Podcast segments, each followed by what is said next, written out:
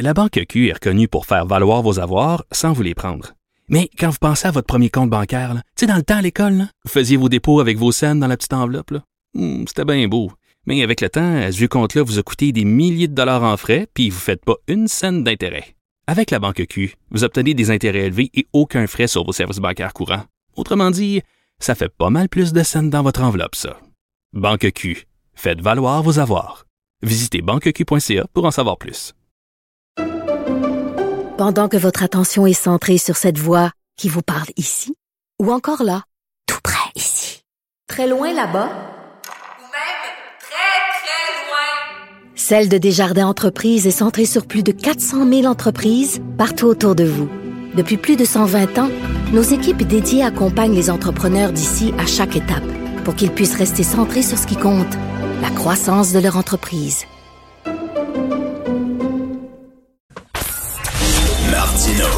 Ne ratez plus rien.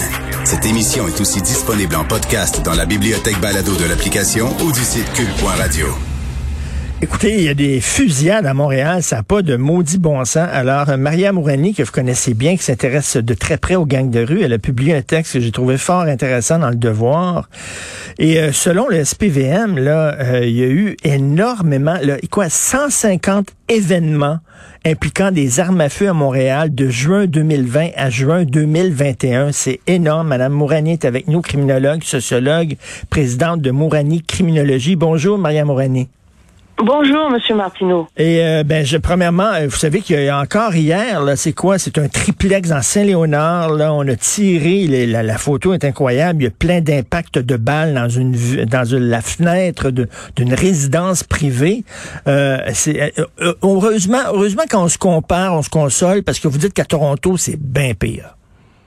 Oui, oui, oui. À Toronto, c'est pire, mais c'est pire aussi depuis quand même plusieurs années, hein, euh, parce que bon, à Toronto, je dirais qu'il y a pas mal de gangs euh, au mètre carré. euh, on parle d'environ une centaine, volant malan, là, une centaine de gangs dans le Grand Toronto. À Montréal, quand on se compare, bon, on se console parce qu'on a à peu près une trentaine, euh, dépendamment des années, là, on peut en avoir 25 à 35, ça varie. Donc c'est hmm. sûr que on en a moins. Euh, qu'à Toronto. Mais en plus de ça, à Montréal, faut dire que pendant longtemps, on n'a pas eu ce genre de, de fusillade-là euh, parce que, euh, je dirais, il y a certains groupes criminels, d'autres groupes criminels, plus de l'ordre des organisations criminelles, qui maintenaient un peu, si vous voulez, le calme dans la rue, qui maintenaient un peu les gars de gang, qui, qui les contrôlaient. Et quand ils voyaient qu'ils échappaient un petit peu à leur contrôle, ben, euh, par exemple, euh, chez les Bloods, ben, ils ont procédé à certaines exécutions des, de certains leaders. Donc, euh, le, mmh. disons, l'écosystème criminel québécois a depuis très longtemps appris à un certain équilibre, à essayer de ne pas entrer dans des guerres, que ce soit des guerres de gangs ou autres. Bon, c'est sûr qu'il y a eu plusieurs années où on a eu avec euh, Risuto, euh, on a eu quand même une guerre à l'intérieur de la mafia italienne, là. Mais à part ça, on on n'a pas vraiment eu de grosses guerres de gangs euh, à Montréal. Mais, ce que j'aime de votre texte aussi, vous dites, euh, ben, en fait, les, gangs de rue, faut le dire, ce sont, ce sont des entreprises hein, qui, qui vendent des services euh, à leurs clients. Et vous dites, la guerre n'est jamais bonne pour les affaires. Les organisations criminelles savent bien que les fusillades n'attirent que des ennuis et que ben ça attire la police. Et j'imagine que la, vous parlez de la mafia italienne. J'imagine que la mafia italienne n'est pas très contente de ça et devrait dire aux gangs de rue, ben, arrêtez de vous tirer dessus, là, parce que c'est, un, c'est pas bon pour la business, puis deux, ben là, on va avoir les policiers sur le dos. Oui, en fait, c'est ça. C'est, c'est que autant la mafia italienne, mais aussi les Hells Angels. Ben parce que les Hells euh, au Québec, maintenant, c'est, c'est eux qui dominent. Hein. Euh, depuis que euh, il n'y a plus de parrain dans la mafia, même la mafia a une certaine instabilité. Elle, doit toujours. c'est vraiment des clans. Hein, c'est vraiment des familles assis autour d'une table qui se partagent un petit peu euh, le marché de la drogue, du jeu, euh, des armes à feu, etc. et même de la prostitution. Euh, mais lorsque on, comme, on a comme ça des tables rondes, l'équilibre est, est, toujours un grand défi à maintenir. Donc, même les, les- dans la mafia italienne, ils ont déjà un, un gros boulot à faire pour pas s'entre- s'entretuer entre eux. Mais chez les motards, par contre, eux, ils sont bien, bien même installés. Euh, ils se sont même perfectionnés. Ils sont dans, dans du blanchiment à perte de vue, là, que ce soit les condos, les, les résidences pour personnes âgées, euh, les vapoteuses, en veux-tu, en voilà. Donc, ils, ils sont, on peut dire qu'ils sont rendus bien forts au Québec. Et habituellement, avec leur, euh, ce que moi j'appelle leur buffer, là, euh, syndicate, ils avaient l'habitude vraiment de maintenir un équilibre.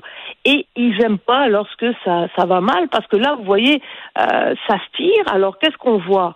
On voit les décideurs faire des sorties euh, publiques, euh, on voit les policiers euh, faire aussi des sorties publiques où ils annoncent qu'ils vont mettre de la pression, on crée une escouade pour les armes à feu, euh, on, on- on voit beaucoup plus de police euh, dans certains quartiers chauds euh, dans les rues, donc ça c'est pas très bon pour le business quand Ben on voit non. ça. Puis, euh, en plus de ça, on a eu une jeune fille là qui s'est fait descendre, euh, une jeune fille de 15 ans là qui s'est fait descendre il y a quelques semaines de ça euh, dans la zone aussi encore de à l'est de Montréal. Mhm. Donc tout ça fait en sorte que les policiers vont mettre plus de pression. Euh, et ça, ils aiment pas ça, les gars. Ce que moi j'appelle les gros les gros joueurs là euh, de cet écosystème-là, ils aiment pas ça.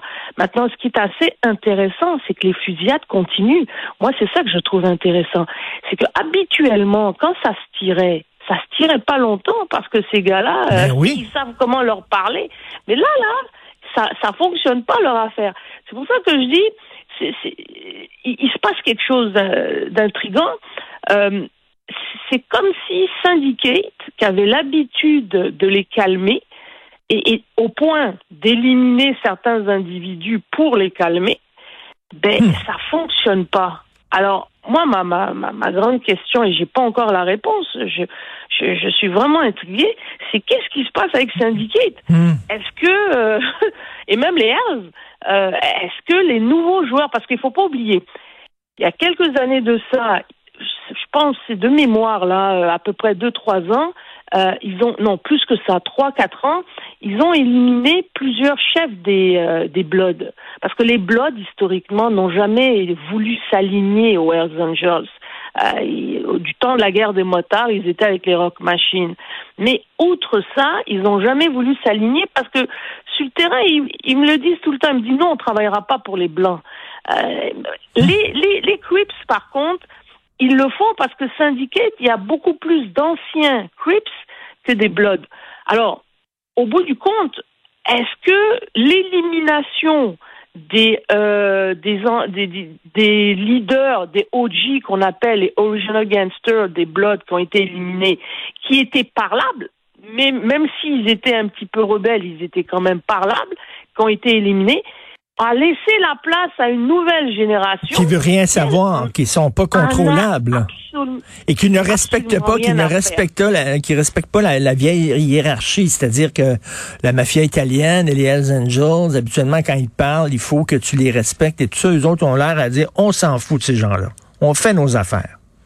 Tout à fait. En fait, ils ne, ils ne respectent pas les anciennes alliances, bien plus que des hiérarchies, parce que il n'y a pas de hiérarchie. C'est-à-dire, nous, nous, quand on regarde ça de l'extérieur, on va dire, bon, il y a la mafia, il y a les Hells, et puis en dessous, il y a les gars de gang. Mais ça fonctionne pas comme ça. En fait, sur le terrain, c'est qu'il y a des alliances entre des individus qui font partie de certaines cliques avec certains groupes euh, des Hells, certains individus des Hells ou de la mafia. Puis bien sûr syndiqués parce que euh, pendant longtemps la mafia elle a jamais voulu travailler avec ces gars-là. Donc elle déléguait aux Hells. Puis les Hells aussi, ils n'avaient pas le goût de travailler avec eux autres. Et puis il y a quand même beaucoup, paradoxalement, il y a aussi beaucoup de racisme là-dedans. Hein, faut pas croire. Hein, c'est des humains entre eux. Ben Donc, oui. On a, on, on a déjà vu euh, à la prison de Bordeaux, ça a sorti à un moment donné là, euh, des gars de la mafia qui, tra- qui traitaient les gars de gang de nègres là. Donc euh, ils ont jamais voulu travailler avec ces gars-là. Mais Risuto était un homme intelligent.